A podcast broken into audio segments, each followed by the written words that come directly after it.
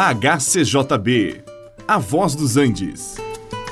Você vai ouvir agora Meditações com o Pastor Victor.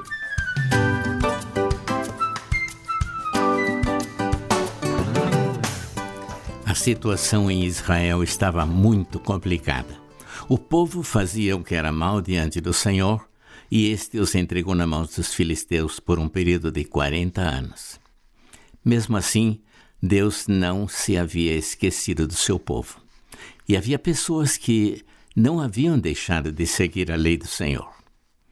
Deus então enviou um dos seus anjos com um recado para a esposa de um homem chamado Manoá. Ele anunciou que, embora ela fosse estéril, ela conceberia e teria um filho. Era o que ela mais queria. Havia algumas coisas que a esposa de Manoá deveria observar. Ela não deveria beber vinho, nem bebida forte, nem comer coisa imunda.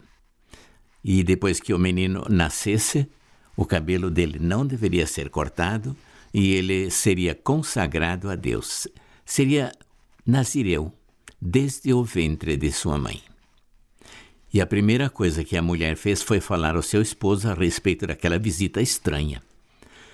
Sem saber que era um anjo, Manoá então orou a Deus para que enviasse aquele mensageiro mais uma vez, para que lhes ensinasse como deveriam proceder com o menino que havia sido prometido. E o anjo apareceu.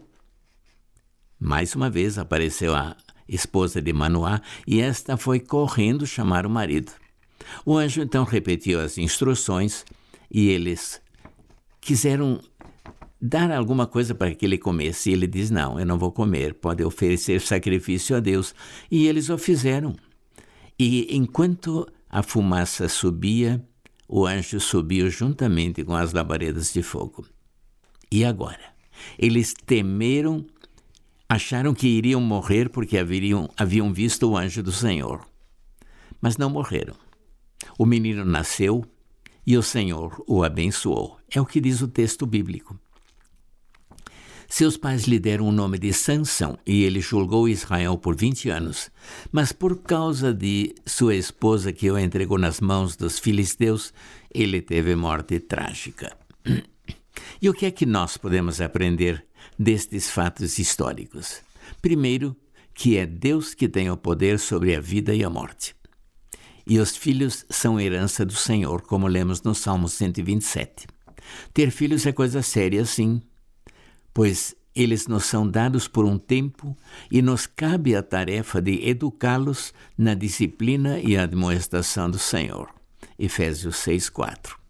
Sansão deveria viver como um homem consagrado ao Senhor desde a sua concepção.